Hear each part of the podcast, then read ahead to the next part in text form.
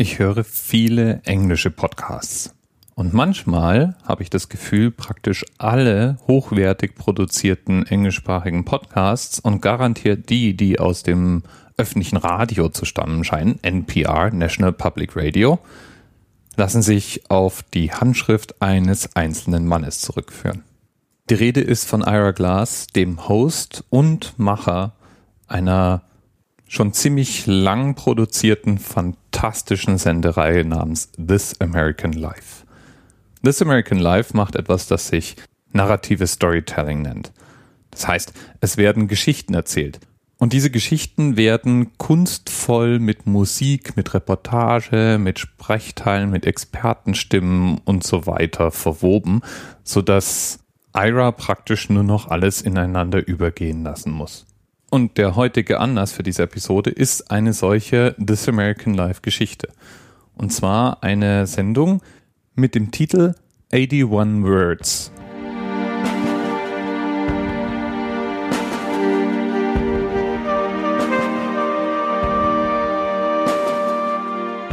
Und er leitet ein, indem er über Stifte redet. Die Stifte nämlich, mit denen Gesetze unterzeichnet werden. Es ist nämlich so, dass Stifte, die zur Unterzeichnung von Gesetzen in den USA benutzt werden, oft weiter verschenkt werden. Der amerikanische Präsident nimmt diese Stifte in der Regel nur einmal her. Und nachdem die Unterschrift unter das Gesetz gesetzt wurde, gibt er ihn an ein verdientes Mitglied der Gesellschaft weiter. Und dann hat jemand diesen Stift. Und dann kann man sich natürlich vorstellen, wie man von Zeit zu Zeit diesen Stift rausholt und draufschaut und sich zum Beispiel vorstellt, dass der Stift bei etwas wirklich Bedeutsamem anwesend war, dass dieser eine Kugelschreiber oder Tintenroller oder was immer es denn nun für Stifte sind, vielleicht was Bedeutsameres berührt hat, als man selber bisher in den Händen halten konnte. Oder die Unterschrift, die mit diesem Stift getätigt wurde, mehr Menschen beeinflusst und mehr Leben verändert hat, als man normalerweise in einem Leben beeinflussen und verändern kann. Und in der Geschichte 81 Words, da geht es ums Verändern von Leben und es geht um eben diesen Stift. Und natürlich auch irgendwie wieder nicht. Denn die Hauptgeschichte ist die Geschichte, wie Amerika zu der Erkenntnis kam, dass Homosexualität und eben Homosexuelle nichts mit Krankheit zu tun haben. So stand es nämlich ziemlich lange im Diagnostic and Statistics Manual of Mental Disorders, dem DSM. Und der DSM, muss man wissen, wird verwendet, wenn man psychologische Störungen und Erkrankungen diagnostiziert. Da drin stehen alle Symptome und Symptomhinweise und deren Definitionen, die eben zur Diagnostizierung von Krankheiten notwendig sind.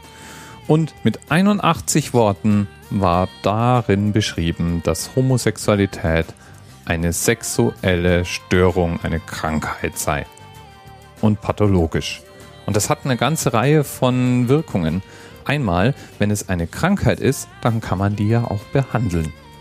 Oder muss sie sogar behandeln. Vielleicht gibt es ja sogar eine Verpflichtung, Menschen, die homosexuell sind, von ihrer Anführungsstriche Krankheit zu heilen.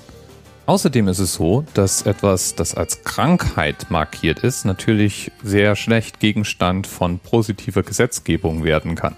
Wenn wir über so Dinge reden wie den Umgang mit Kindern, Ehe, Besitzstandsgesetzgebung und so weiter. Wir brauchen ja nicht darüber reden, dass Homosexuelle in vielen Ländern diskriminiert werden, bis hin unter Strafe stehen.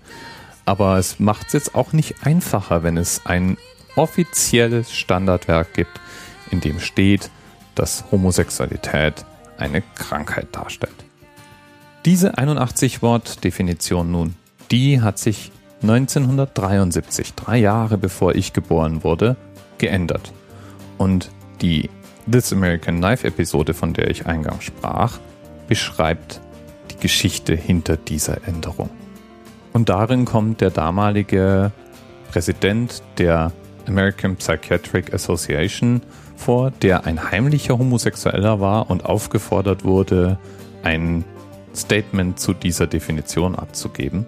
Beleuchtet ein paar der Diskussionen und Kontroversen aus der Zeit, spricht mit Sachverständigen, die sich mit der Definition und mit Homosexualität beschäftigen und endet eben mit dieser wichtigen, durchgreifenden Änderung, die irgendwann mal mit einem banalen Stift unterschrieben wurde und Diskussionen wie die Gleichstellung von gleichgeschlechtlichen Lebensgemeinschaften überhaupt erst in den USA möglich gemacht hat. Hörenswerter Podcast, hörenswerte Episode.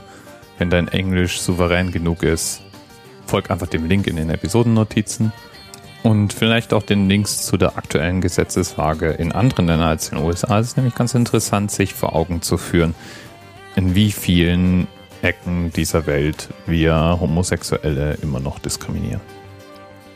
Bis bald.